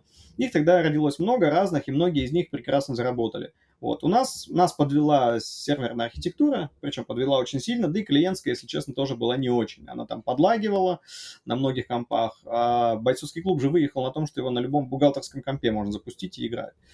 Вот. И, и еще и чатик там был. Вот. В общем, у нас э, вот эта штука Потом мы ее потихонечку выправили, но, как говорится, поезд уже был упущен. Но, тем не менее, это был момент, когда я начал с Skyriver выделяться, и в конце концов выделил, выделился в отдельную команду, которая перешла на удаленку. И я как бы давно в тренде ковида. То есть я, короче, где-то года с 2010 я так на удаленке в основном и ехал долгое время. С небольшими можешь, перерывами на офисы. Можешь чуть подробнее рассказать? То есть, по сути, ты вообще э, вышел из компании по производству игр в отдельное направление? То есть вы поделили бизнес? Или как это сработало? Mm, нет, мы долгое время, если речь идет про бизнесовую часть, мы долгое время, я находился в составе компании. Ну, нам как бы не было необходимости создавать новое юрлицо под это дело, под этот проект. Ну, смысла не было. То есть договора мы заключали, например, от лица Скаривера. Потом, потом, слушай, потом я просто перестал следить за бизнесовыми делами вообще, потому что И потому что я в основном занялся запредельем. То есть, например, механоиды гонки я уже почти там не участвовал. А гонки на маршрутках я вообще не участвовал. То есть я абсолютно не знаю, как оно устроено. Я не видел, не, я не видел всю эту игру целиком. Вот, то есть я там уже не участвовал. Мы просто сидели удаленно и виделись, в принципе, редко. Потому что я как бы занялся ММОшной, ну, как бы это свой проект, в котором я м, принимал очень большое участие, поэтому у меня было просто тупо не до всего остального. Вот. Но по прошествию времени это было оправданное решение? То есть, э, ну, правильно было заняться ММОшками, и это оправдало себя? На, ну, скажем так, я ни о чем не жалею, я прекрасно провел время, обзавелся кучей интересных знакомств и заработал неплохо денег. Я не смог это нормально развить, вот, что могу сказать точно. То есть на тот момент, когда появились денежки, достаточные для того, чтобы за все бросить и создать новую игру на новой архитектуре, я этого не сделал. Вот это, наверное, можно было бы считать ошибкой, потому что можно было, но я этим шансом не воспользовался. Вместо этого... И это был еще момент, кстати, когда появились, кроме вот... Э, когда достигли расцвета браузерки, тогда еще появ... начали появляться первые мобильные игры и начали появляться первые игры в ВК. То есть это вот когда ВК выстрелил, короче, захватил гигантскую аудиторию, появились первые ВК-шные игры – вот. Мы там завели, запилили игру в ВК, но как бы Pet Wars была игра про войну котиков и собачек. Э, мало mm. кто про нее знает, но кто-то, в принципе, знает. Очень, очень такая милая, в принципе, игрушка, но ее не надо было делать в ВК. Это тоже была ошибкой. Потому что на тот момент очень мало... Сама по себе игра прикольная, но на тот момент было мало специалистов, которые действительно хорошо умели правильно таргетировать и привлекать аудиторию и гнать трафик правильный. В результате к нам пришло дофига а, игроков, но это были школьники. А, то есть им очень нравилось, а, там было, я не помню сколько, ну там сотни тысяч, сотни или около того тысяч, короче, игроков, по-моему, такие там были цифры, то есть достаточно приличные. Она уже была сделана на архитектуре, которая позволяла это все тащить, но мы нифига на этом не заработали. Вот, вообще, потому что не было... Ну, во-первых, модель монетизации была слабой, а во-вторых, просто публика, которая играла, была неплатежеспособной, в принципе. Вот. Это сейчас школьники с айфонами бегают, а 2000, там, условно, 11-12 год, это была совсем другая история все еще. Вот. Ну, как-то так. То есть э, я этот, э, эту часть бизнеса пытался развить, у меня получилось плохо, и я, в общем, вернулся на исходные, так скажем. На исходные Поподробнее. Сингловые, сингловые игры. Ага, хорошо. Куда, а, чем ты занимался дальше? Ну, я имею не совсем правильно выразился. На исходно я вернулся вот относительно недавно. После этого я, так как ну, заработал некую экспертизу в ММО, вот этих вот э, браузерных и прочих, я пытался на ней дальше жить. И, в принципе, пути и дороги привели меня в компанию Crazy Beat, э, которая является автором Time Zero, вот, но у них уже тогда была не, time, не только Time Zero, у них было много всякого. Вот, это момент незадолго до преобразования Time Zero в холдинг Nexters. Uh-huh. Незадолго до этого я туда пришел, вот, э, и поработал там какое-то время над... Ну, там я просто точечно работал над несколькими разными проектами, там в формате среднем между геймдизайнером и продюсером. Угу. То есть, вот. по сути, ты ушел со своего дела, в, ну, стал сотрудником. Да. Слушай, ну, чтобы все-таки понимание сложилось, а что было в тот момент со Skyriver? Почему не получилось вернуться в Skyriver? А, потому что в нем не было смысла. А, Skyriver на тот момент а, Валера, скажем так, дела там шли все хуже и хуже, потому что когда вторые гонки а, закончились, Тогда, по-моему, была уже история про то, что 1С дальше денег нам не дает. Вот. А, это первый момент. У нас был какой-то большой, ну, был запас, можно было жить на нем, но как бы о следующих проектах почему-то речи уже дальше не шло. Вот. Кроме того, Валера, а, видя мою историю с, с, с этим, с запредельем, подумал, что а почему бы нет? ММО это вещь, можно сделать.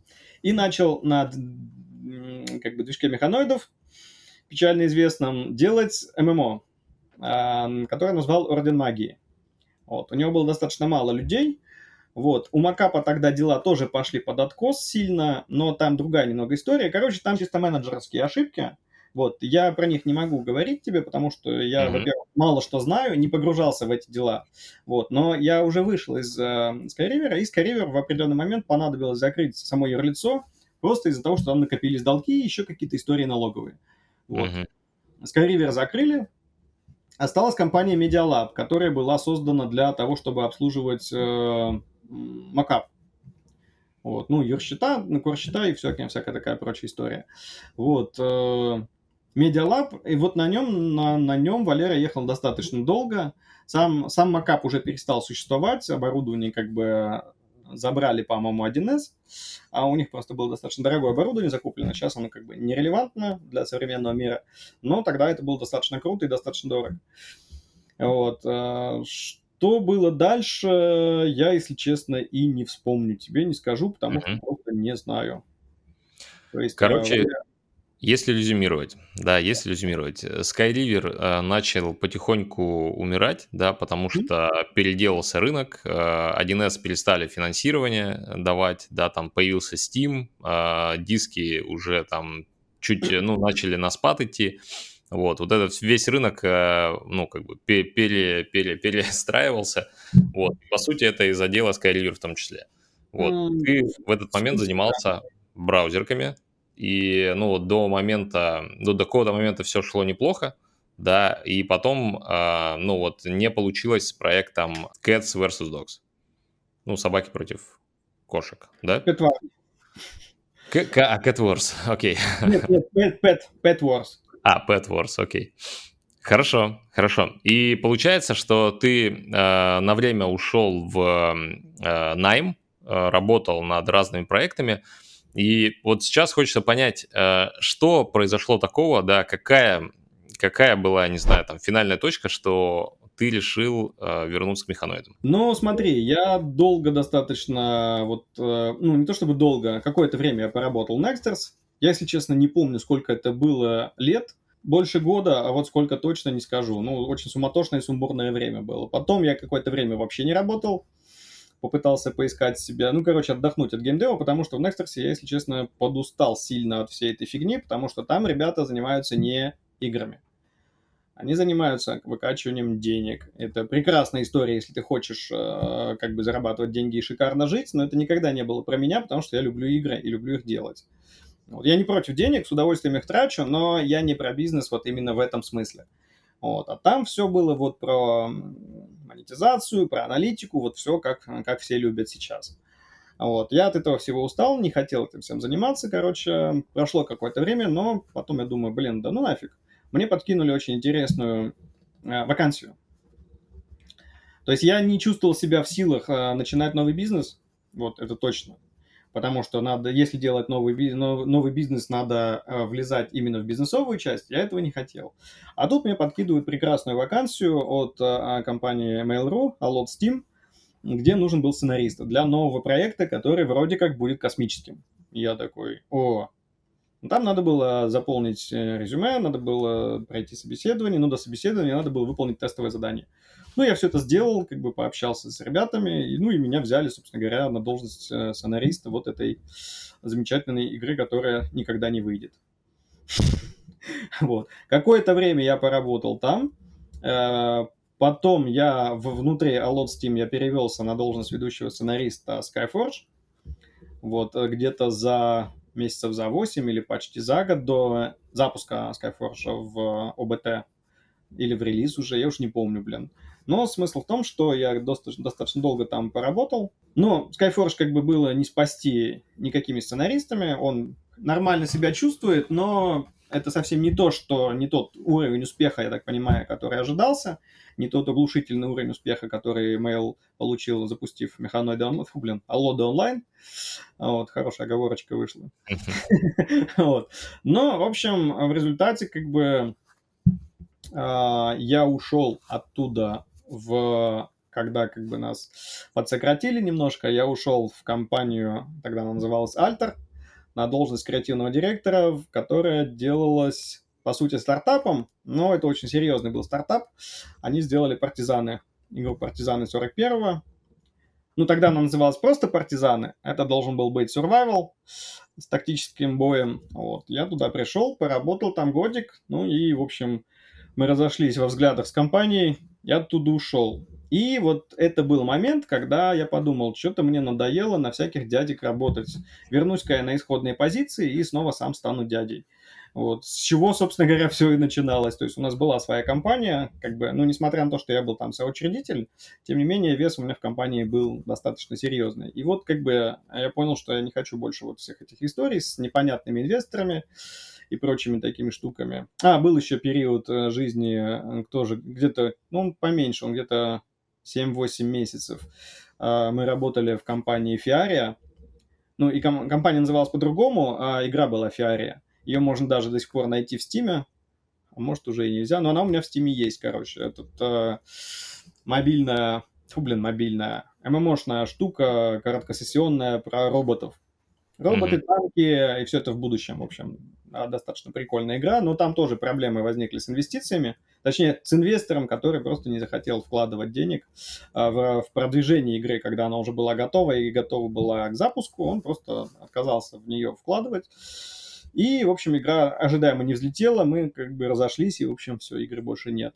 И вот это как бы вот, вот, вот эти все события последних там лет 8-9, они привели меня к тому, что я имею сейчас. Как бы.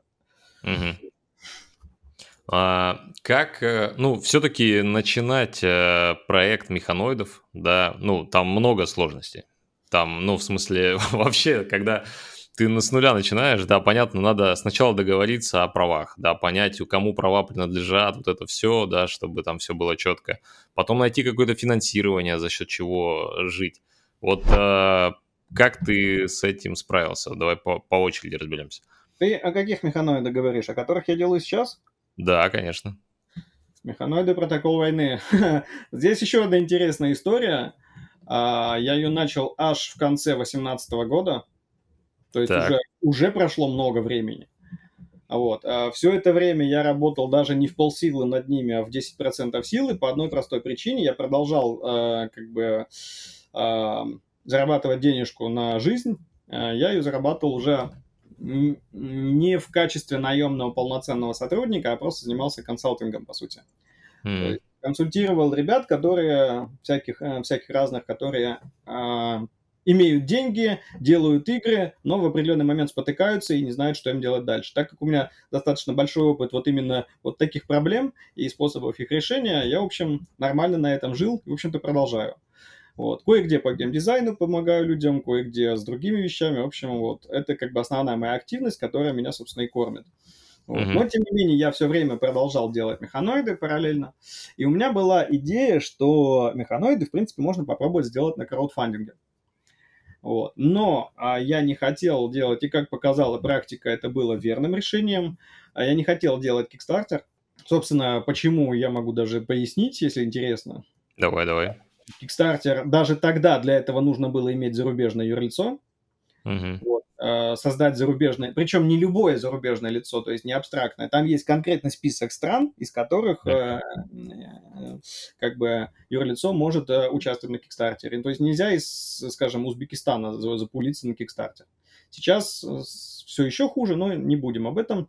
Короче, э, тогда это было сложно. Можно было сделать юрлицо виртуальное, вот, это порядка 5000 долларов само по себе. То есть тебе создают виртуальное лицо в Штатах, оно обладает всеми необходимыми полномочиями, то есть фирма-посредник, у тебя есть бухгалтер, счета, все налоги. Ну, короче, все можно было сделать. 5000 mm-hmm. долларов просто возьми, выложи. И это не считая ежемесячного сопровождения. А агентского там, по-моему, по минимум 700, 700 долларов. Mm-hmm. Я такой посчитал вот это дело, а, посчитал, во сколько обойдется сама компания. То есть сама компания это тоже не бесплатная история, ее надо делать. Ты привлекаешь дизайнера, ты привлекаешь того, кто райтера правильного. То есть, а, учитывая, что это все на английском, это надо будет правильно переводить и так далее. Ну, короче, еще где-то в районе 3000 долларов это все вылилось бы минимум. Итого я смотрю такой, я могу вывалить туда 8 тысяч долларов. И что я получу в результате? У нас игра всегда была нишевой. Америка основной, как бы, ну, один из основных потребителей Кикстартера, да, и крупные там богатые страны типа Германии, а, где это все может взлететь, там механоиды никогда не взлетали. Ну, то есть они там вообще не продавались. Э, я не знаю, они продавались в Германии или нет вообще, но если и продавались, то это было совершенно смешно. То есть mm-hmm. цифры, цифры ни о чем. Я думаю, я сейчас 8 тысяч долларов валю совершенно непредсказуемым результатом. И более того, стартер, если ты не набрал деньги, они возвращаются. То есть я, допустим, заявлю, что мне нужно там 200 тысяч долларов на разработку, да, я на Kickstarter соберу 50 тысяч, деньги ожидаемо вернутся к подписчикам, а я просто потрачу 8 тысяч долларов в никуда. Вопрос, оно мне надо? Нет. А, есть еще. А, Boomstarter интересен тем, что можно на нем сделать все то же самое дешевле, а, и любую сумму, которая будет собрана, можно было выгрести. Но я подумал тут тоже, а что произойдет? Вот я собрал там, допустим, из нужных мне 200 тысяч условных, ну, это не четкая цифра, я просто ее для примера говорю. Uh-huh. Я собрал, допустим, 30. И что дальше? А, как бы эта цифра, непонятно, что с ней делать. То есть на тот момент у меня не было четкой стратегии, как именно строить. Вот если бы я строил а, стратегию под инвестора, я бы сделал, я бы понятно, куда вложить эти 30 тысяч. А, мне было бы понятно. А здесь я, так как я оперировал именно краудфандингом, я подумал, а не сделать ли мне историю с Патреоном? Mm-hmm. Вот. Потому что что я могу сделать? Э, я примерно знаю, как можно выстроить разработку полностью такую, в полностью, с полностью виртуальной командой, как делать супер дешевые вещи, а, точнее, вещи, которые выглядят супер дорого, но на самом деле являются довольно-таки дешевыми. Вот, соответственно, подумал, а, возможно, у меня получится сделать игру чисто на краудфандинге, на подписчиках, на старых фанатах и сделать именно игру правильную, короче. Вот. Может быть, это будет чуть дольше, может быть, это будет там может, это займет там три года, но, скорее всего, можно будет это сделать. Как оказалось, нет, сделать это было невозможно. А, во-первых, потому что количество подписчиков оказалось не таким большим, как я ожидал. То есть, да, фанатов их достаточно много до сих пор, но несмотря на то, что Patreon, а, там все было правильно сделано, то есть там, ну, не подкопаться. И игру мы делали, в принципе, нормально, достаточно хорошими темпами. Вот, там м- оказалось проблемной история с раскручиванием Патреона таким образом, чтобы он принес достаточно денег, чтобы можно было на full тайм нанять хорошего программиста. Начинали мы на Unreal, хороший программист уже тогда стоил, да и сейчас стоит, ну, там от 200 тысяч рублей в месяц. Даже если бы мы не платили никакие налоги, ничего, платили ему чисто серую зарплату, 200 тысяч Patreon никогда не зарабатывал в месяц. Uh-huh. Вот. Это была первая проблема. То есть эм, я какое-то время ехал на энтузиастах, энтузиасты предсказуемо сливались. То есть сначала это были мои хорошие знакомые, потом уже не, потом уже не, не совсем хорошие знакомые, но, в общем, э, получилось так, что ничего не вышло с Unreal, я подумал переехать на Unity. Потому mm-hmm. что на Unity как бы программисты дешевле, банально. То есть вот. переезд на Unity ну, обусловлен просто тем, что не получалось на Unreal найти разработчика, который готов тащить. Да. Да. Точнее как, его бы получилось легко найти, если бы у меня было достаточно денег. А у меня, да. э, кроме, собственно говоря, э, работы программиста, там есть еще люди, которые требуют денег. Э, там mm-hmm. надо было закупать всякое. То есть на одних ассетах для Unreal мы где-то 1100, наверное, тогда угрохали. Всякое. Mm-hmm. То есть, э, там достаточно дорогие ассеты были по тем временам. А на Unity все попроще. Ну, мне так казалось mm-hmm. на тот момент, потому что я с Unity был знаком гораздо меньше, чем с Unreal. То есть э, на Unreal я уже как бы в двух проектах участвовал и имел неплохое представление о нем. С Unity представление было хуже, и, в общем, какое-то время, где-то год, наверное, получился суммарно, может даже больше, попыток сделать механики, основные даже механики, вот механика полета глайдера, она достаточно сложная, потому что она использует физику, вот, и если ты используешь самописный движок, как у Валеры в свое время, он физику написал сам для себя, и он ее как бы мог шевелить как надо. Вот. А, в делать свою физику в, в движке типа Unreal или Unity, это задачка, скажем так, совсем нетривиальная и очень большая. А кроме того, что ты напишешь свою физику, тебе потом еще игру делать. То есть э, в результате мы смотрим, и надо юзать ту физику, которая есть. И вот с этим возникли гигантские проблемы. Я попробовал поиграть с людьми в игру. Э, давайте всей толпой соберем механоиды. Ожидаемо ничего не получилось. Вот. Я не смог э, менеджить э, технарей, то есть менеджить юнитистов. А поэтому все они развалились. Вот. Не было тех лида, именно тех лид нужен был. Вот. Mm-hmm. Спустя какое-то время я понял, что все, в принципе, мы приходим к определенному тупику, в котором, не, у которого нет решения. То есть э, на те деньги, которые падают с краудфандинга, я ничего не получу. То есть я не смогу сделать игру, в принципе. То есть можно было в теории разыграть такую карту, знаешь, сидеть год копить деньги, которые с краудфандинга идут, год копить mm-hmm. деньги, которые сам там зарабатываешь каким-то образом, неважно каким, вот, скопить там условных пару миллионов, и на них уже нанять человека, чтобы mm-hmm. за короткое время он сделал вот некий объем. Но все равно это тупиковый путь, потому что за короткое время такую игру не сделать mm-hmm. силой одного человека. Поэтому я пришел к неизбежному, к тому, что надо создавать демку и идти с ней к инвестору. Искать mm-hmm. либо частные инвестиции, либо профильные инвестиции, но искать какие-то инвестиции. Вот. И на этой почве мы задружились с ребятами из компании DOR 407, Э, ну, я произношу ее на двух языках, потому что так удобнее, вот, которые выпустили Diplomacy Not an Option не так mm-hmm. давно. Вот, э, они как бы профинансировали целый год юнитиста, которого они же, собственно говоря, и собеседовали. Mm-hmm. Вот. Но в результате, в результате у нас вышла демка, она вышла в Стиме, мы ее запулили на фестиваль, и тут получился интересный результат. На самом деле за этот результат меня любят ругать, но люди не все знают. Вот. Демка вышла очень паршивого качества, мы как бы это отлично знали, но там кое-что было реализовано из того, что достаточно сложно было сделать. Вот. И мы посмотрели на аналитику Steam. Угу. А, то есть основная цель этой демки была, в принципе, выйти хоть в каком-то виде, чтобы мы посмотрели, а насколько вообще зарубежной аудитории заходит наша игра вот в текущем виде, в текущем оформлении и с текущим количеством багов. Ну, баги фиг с ними, это не так страшно.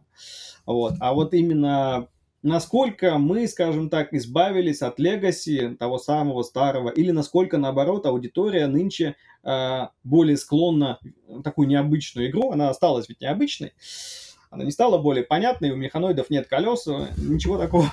Вот. И Короче, мы, вы вот, проверили спрос, условно, да? Да, да, да, да, мы проверили спрос, и, в принципе, и вот этим результатом демки мы довольны. Демку скачало больше 10 тысяч человек. А, не, не все, конечно, в нее поиграли, то есть, понятное дело, но видишь, сейчас же мы имеем такие чудесные инструменты, как сколько у нас было установок и всего такого.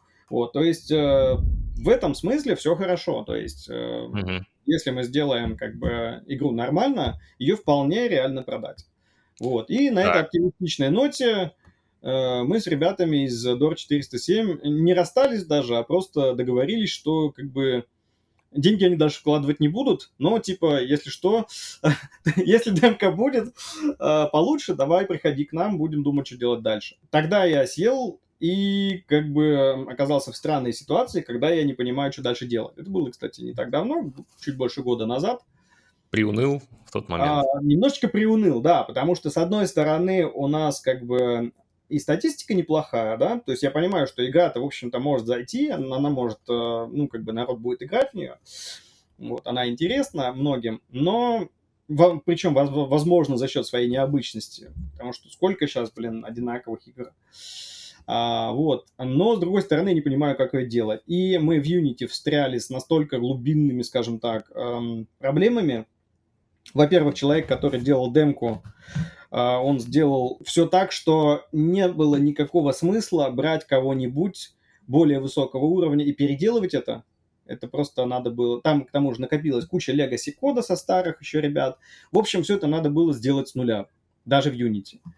Я такой смотрю... А, и это несмотря на то, что в Unity есть огромные проблемы с открытыми мирами. В чем прикол? Есть куча игр на Unity, где достаточно большой мир, ну, типа, например, Сабнавтики.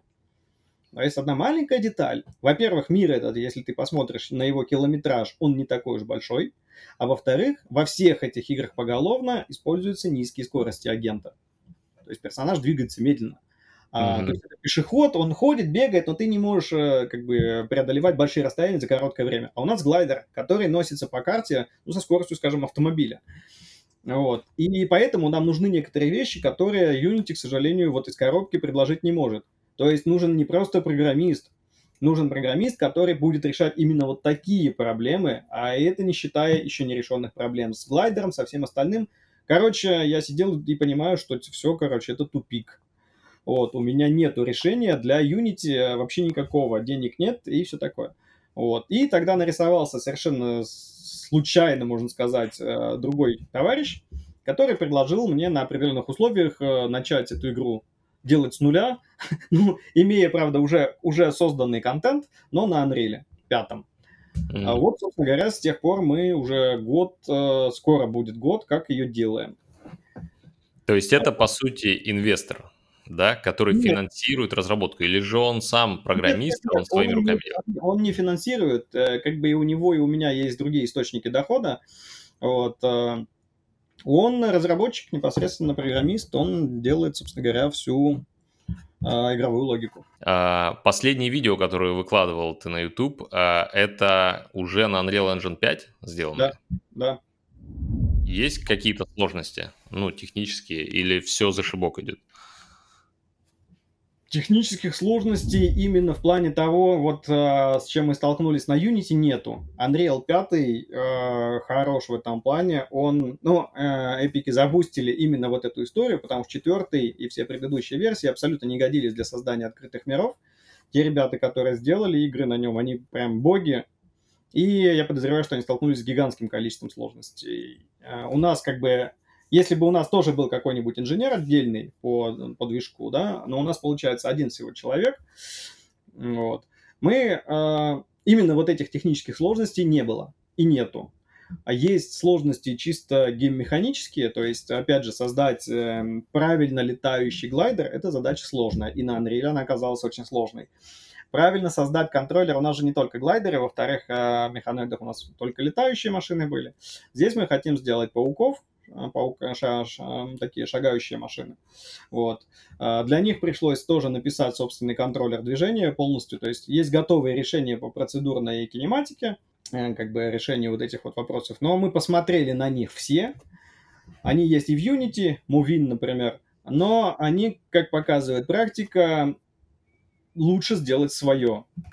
Потому что они хорошо показывают себя на видосиках, они классно бегают, ты когда скачиваешь, тоже начинаешь бегать, но когда ты это дело все пытаешься интегрировать в свою игровую логику, ты сталкиваешься с проблемами, которые очень дорого решаются. То есть, да, можно было взять готовый, но мы, короче, пошли более сложным, более долгим, точнее, скажем так, путем, сделали свой контроллер. Вот, с глайдером то же самое, то есть долго делали контроллер, очень долго, потому что там куча нюансов, вот, и филинг глайдера сейчас уже вот он нормальный, да, спустя mm-hmm. год. И это не считая того, что там попутно пришлось решать много всяких технологических вещей.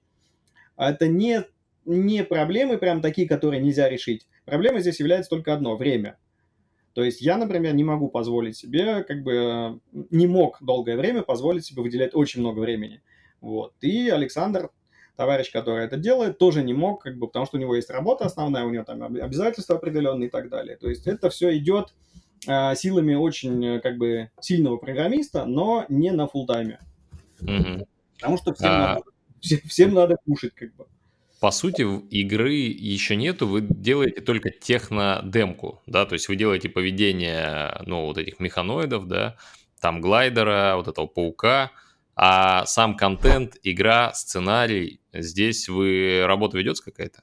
А, не совсем. А, смотри, сейчас мы делаем геймплейное демо, Угу. Оно предназначено, в общем-то, в основном для инвесторов, поэтому сценарной работы вообще сейчас, не, вообще сейчас нету. То есть нам понятно, как это будет, что будет. То есть сейчас вся работа, вот вся вот эта работа в течение всего года, она представляла собой что? Во-первых, мы создавали игровые механики, во-вторых, мы создавали и, от, и отлаживали их, что важно мы создавали, а, то есть э, сделать просто летающие блюдца, это, блин, можно сделать за пару дней. Но сделать так, чтобы глайдер летал как нам надо, чтобы он был классным по ощущениям, во-первых, похожим на старые части для старых фанатов, а во-вторых, чтобы он не был таким ужасным, как в старых частях, потому что сейчас в это играть никто не будет. Они управлялись совершенно кошмаром. Вот. А сейчас это должно быть по-другому. И как бы вот эти все вещи, нельзя просто взять и скопировать из вторых механоидов поведения, оно работать не будет. Вот, вот это все тратит прям кучу времени, всякие мелкие настройки.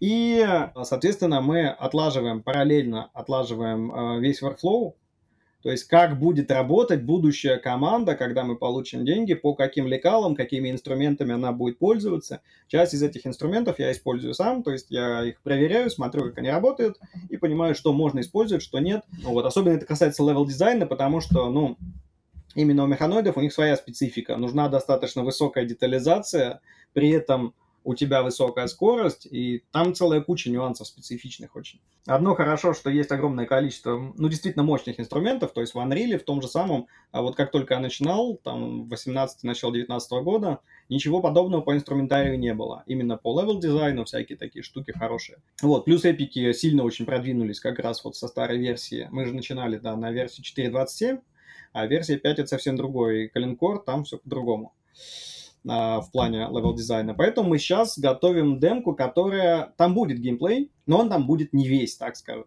То есть там не будет всех механик, но мы собираемся сделать то, чем сильны механоиды. Именно в демке уже показать это что как бы игровой мир существует в некотором смысле отдельно, автономно от игрока и живет сам в себя. То есть, э, ну, все, кто играл в механоиды, ви- видели, что там как бы происходят процессы, механоиды живут своей жизнью, и ты в этой жизни можешь участвовать, а можешь не участвовать, заниматься чисто своими делами но э, все равно тебе может прилететь, короче. Вот. И вот эту штуку мы уже, в принципе, сделали. То есть сейчас мы занимаемся оптимизацией, и вот э, уже ушел почти месяц на чисто техническую часть. То есть до этого занимались э, организационными делами по в плане организации, организации архитектуры а, всего проекта и игровыми механиками, а сейчас занимаемся вот этими штуками, которые про сборку и про отладку и про оптимизацию, потому что этим вообще не занимались, оказалось, что нужно. Вот, э, то есть мы, последняя ситуация у нас как э, где-то числа, наверное, 10 прошлого месяца, плюс-минус, э, я собрал версию, где 300 механоидов, мы выпустили их на карту, и они просто там летают, занимаются своими делами. И вот с тех пор э, до сих пор идет э, отладка всего этого дела. То есть mm-hmm. это, будет, это, будет, это не будет чистой технодемкой в духе, э, вот, посмотрите, как мы летаем здесь на пустом мире. Нет, там будет жизнь, там будет движуха, вот, э, и мы начнем это показывать. Э, инвесторам вот уже сейчас, ну, не, не то чтобы сейчас, я надеюсь, что в июне, то есть в этом месяце. Если не получится, ну, в июле, то есть, ну, ближайшее время, так скажем. А потому что и параллельно мы все это время будем допиливать, э, как только у нас вот история с оптимизацией закончится, мы будем допиливать механики, которых сейчас нету. То есть, например, механику лута там и так далее, механику с оружием связанную, многие такие нюансы, просто будем это допиливать. И постепенно, а. как бы, демка будет все обновляться, обновляться, и по мере общения с инвесторами мы будем, как бы, обновлять и, и демку. Если говорить про запрос к инвесторам, то сколько денег надо на разработку и какой срок, то есть какой план? Ну, это секретная инфа. Ну, а почему секретная? Вот э, у нас э, YouTube канал, да, тебя будут смотреть люди, кто-то из них вполне может быть инвестором. А, с момента получения инвестиций мы ожидаем, а, что игра выйдет в ранний доступ примерно через год. Угу. Мы эти сроки можем туда-сюда двигать, это обсуждаемо, но двигать сюда, ну в смысле в сторону сокращения этого срока мы вряд ли сможем сильно. Тогда придется сильно резать э, большие куски игры, но это как бы штука обсуждаемая. Вот. А в сторону увеличения надо смотреть, но тоже не хочется, потому что э, я могу сам подустать сильно. Я уже, блин, прилично времени на это потратил, у меня было несколько факапов серьезных, и я просто чувствую, что еще три года я механоиды делать просто не буду. Вот. Э, соответственно, поэтому нам надо выйти в ранний доступ, ну, примерно через годик. Э, плюс ранний доступ, да, не релиз. Ранний доступ, а ранний доступ покажет, э, стоит ли заниматься и дальше. Нет, не только это. Ну, понятное дело, что это тоже, но он скорее покажет, куда ее дальше двигать. Потому что там много, возможно, вариантов. К крайнему доступу у нас будет возможность быстро что-то менять в ней. Или, или быстро делать какой-то контент, который именно тот контент будет интересен. Ну, то есть, условно, мы сделаем локацию пустыни, да, и скажем игрокам, типа, ребята, а вот как вы смотрите на то, что будет следующая локация вот такой или вот такой, мы можем собрать вот эту информацию и сделать ее. А, достаточно быстро, у нас уже есть все процессы. Вот поэтому, в принципе, ранний доступ, чтобы не, ну, как сказал один замечательный товарищ, когда у тебя есть ранний доступ, у тебя есть две жизни. А если у тебя релиз, у тебя жизнь только одна. Ты, ну, ты обосрался и все, короче. Ну да, две попытки, да, у тебя есть, да. по сути. Вот. Но эту попытку не стоит рассматривать, как мы выпускаем какую-то сырую фигню, которая непонятно как играется, а потом ее пытаимся допилить. Нет, это будет, в принципе, достаточно законченная игра, потому что в раннем доступе я ориентируюсь на такие игры, как Valheim, например, или The Long Dark. Вышли, и это совершенно законченные шикарные игры, в которых ты можешь десятки часов проводить, тебе будет интересно, и ты даже, а, не, даже не приходит тебе в голову, что это ранний доступ, ну, для многих. То есть полноценная игра. Вот мы хотим примерно так же сделать. Просто там не будет большого какого-то массива дорогого контента. Вот. А что касается стоимости, оперируем циферками порядка полумиллиона долларов. Угу. Ну и, соответственно, будете команду собирать под это все дело. Да, порядка 12-13 человек нам понадобится еще. Угу. Хорошо. А еще так хоть у тебя Patreon и не зашел, да, как говоришь, но сейчас я вижу, что у вас есть работа, работающий Boosty. Да. да, и там есть подписчики, там народ платит, а, вы какой-то контент туда релизите. Можешь тоже немножечко рассказать, насколько это помогает? Patreon, а, я переехал с Patreon на Boosty, когда началась СВО. И э Patreon просто... Сначала его обещали закрыть, а потом его просто закрыли. Ну и стало сложно э, выводить оттуда деньги. Вот, а поэтому я посмотрел на аналоги. Э, ну и, собственно говоря, остановился на Boosty, потому что какая-то денежка с них капает, можно периодически, э, скопив эту денежку, что-то там заказывать.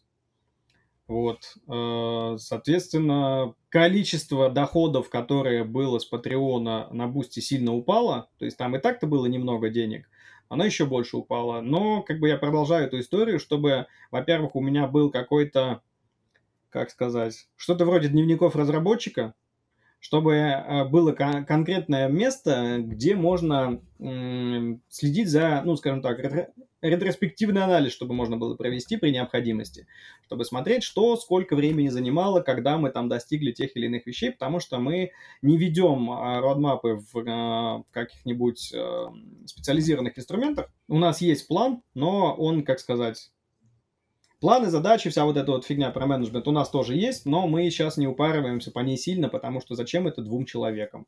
Вот. А тот же самый Patreon позволяет мне, вот, например, взять, я сейчас, сейчас открыт есть Patreon, ты можешь за все время существования пролистать все и смотреть, что ты когда делал, как бы, вот. Вот в том числе и для этого. Ну и плюс есть еще фанаты, которые настолько сильно верят в проект, что закрывать сейчас все вот эти вот возможности для них, ну, немного странно будет. Я, конечно, могу это сделать бесплатно, но а зачем? Мы все равно тратим некие ресурсы на, этот, э, на производство, так что денежки идут и хорошо. А, мы периодически закупаем всякое. Ну, например, те же самые ассеты я закупаю. Продолжаю их закупать, точнее. Но этом. чувствуется поддержка от э, фанатов э, механоидов? Да, разумеется. В принципе, если бы не они, я бы, наверное, закрыл эту историю в тот момент, когда,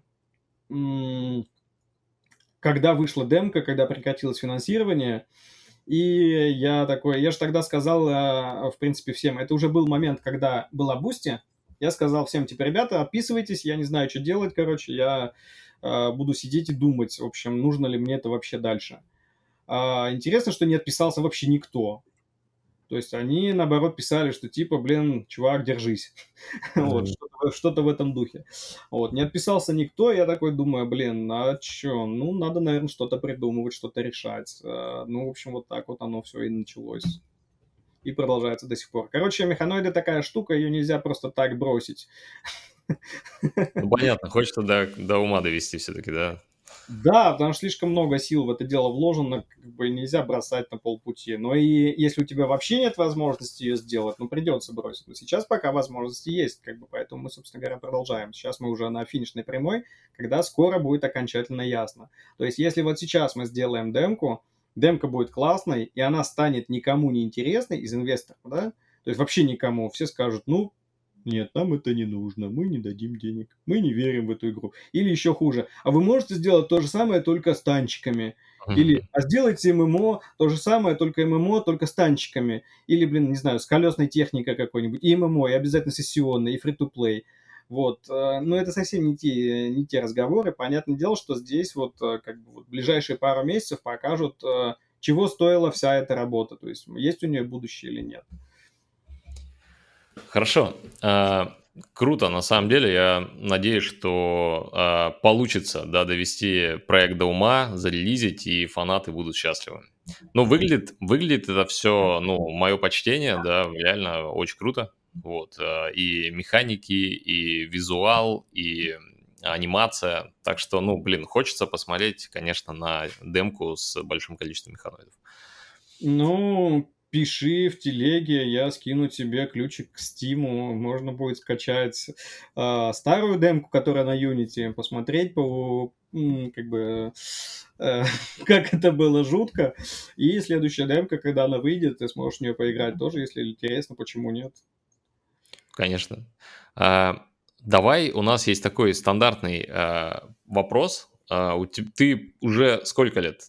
Лет 20, да, наверное, в геймдеве получается. То есть опыт гигантский. Ну, сейчас 23-й год, э, идет 23-й год, как я в профессиональном геймдеве, да. А, с высоты прожитого опыта, что ты порекомендуешь ребятам, которые вот только-только начинают свою геймдев а, карьеру, какие-то а, два-три полезных совета для начинающих? Ну, кратенько я бы сначала сказал, что это вообще такое геймдев, чтобы иметь представление, куда ты, собственно говоря, лезешь. То есть это, это собственно говоря, и есть первый совет. Понять, куда ты лезешь и, и, и зачем тебе это нужно. Геймдев — это очень редко история про оглушительный успех, миллионы долларов, прекрасную красивую жизнь и, короче, для тех, кому это важно, вот могу сказать, что это большая редкость. Это как в лотерею выиграть, пример. Вот.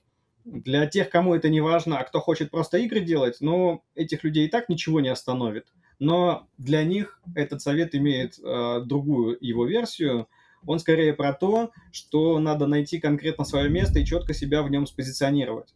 То есть понять, что если ты не умеешь в код и не хочешь код, э, кодить, например, да, то тебе не надо этим заниматься. Современный геймдев это очень широкая, широкая штука, и найти в ней свое место можно, но тут надо иметь в виду, что некоторые из этих мест, некоторые скажем так, направлений, они, э, во-первых, плотно забиты, во-вторых, э, их активно забивают э, современные инструменты, всеми любимые нейросети нынче. Они не заменят, конечно, всех людей на свете, но, э, скажем так, они сильно срежут количество, количество времени, за которое тебе платят. Вот так скажем. То есть, если ты как бы был крутым художником, который потратил очень много времени и ресурсов своих сил на то, чтобы научиться круто рисовать, а тут появляется Миджорни, и продюсер такой тебе говорит, да блин, я же такой нарисую в Миджорни тремя промптами.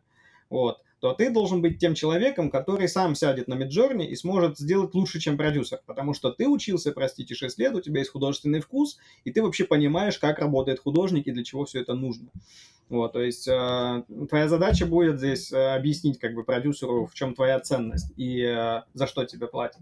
То есть э, тебе надо четко спозиционировать себя. Ну, если ты сам хочешь быть папой, э, рулить бизнесом, то это отдельная история. Это про людей, которые про бизнес, им им я советов дать не могу, потому что у меня с бизнесом не очень. я, я его сам делегировал бы кому-нибудь, только чтобы заниматься играми.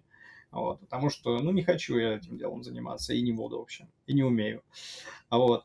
Соответственно, первое, это четко себя спозиционировать, скажем так, увидеть себя в геймдеве. Типа, вот я хочу быть вот этим и понять, что вокруг этого тебя ждет, а, к чему тебе готовиться и какими навыками тебе стоит обладать. Это первое. Второй совет – это, он странный совет, конечно, особенно для новичков, но я все-таки рискну его дать. Это избавиться от идеи игра мечты. Я хочу сделать свой сталкер, я хочу сделать свой... Обязательно здесь идет что-то. А, это стандартная ошибка многих. Я хочу сделать свой сталкер, свой DayZ, свой там Ark Survival Evolved, свою цивилизацию, свои что угодно. Смотрите, в чем здесь проблема. Это не свое. Это попытка повторить что-то. А вот не надо делать игру мечты. Точнее так, игру мечты сделать можно, но это не должна быть игра свой Fallout.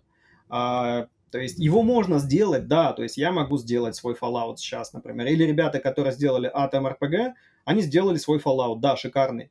Но эти ребята, простите, уже умели делать игры, они как бы знали точно, с чем, с чем столкнуться.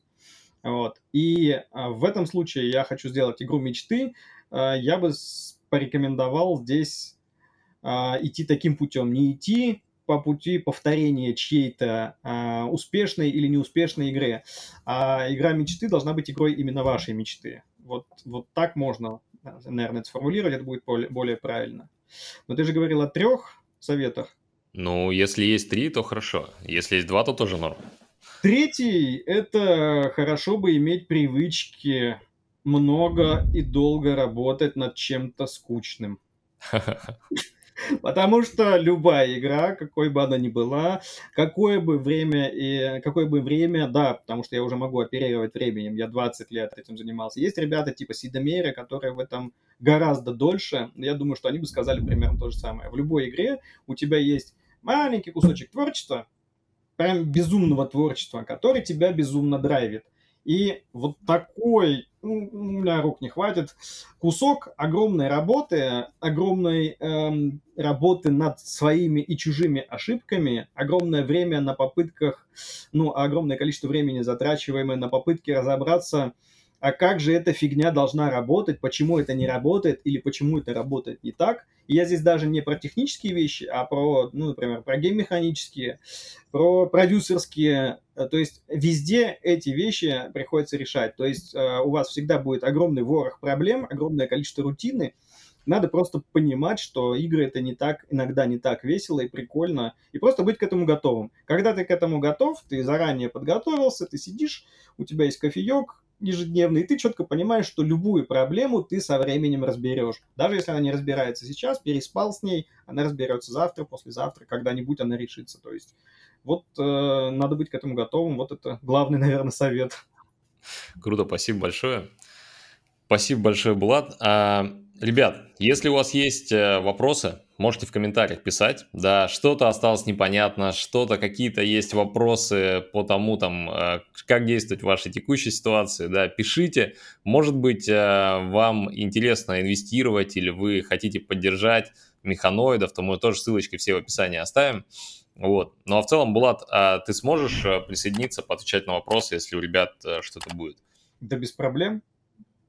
Ну, ну я тогда ссылочку тебе скину, вот, если у ребят будут какие-то вопросы, как поднакопиться, скину. Вот, будет круто, если поотвечаешь. Спасибо. Никаких, никаких проблем, да, легко. Спасибо, спасибо большое. Все. Да, тебе тоже спасибо. Был рад пообщаться. Увидимся в следующем выпуске подкаста. Пока.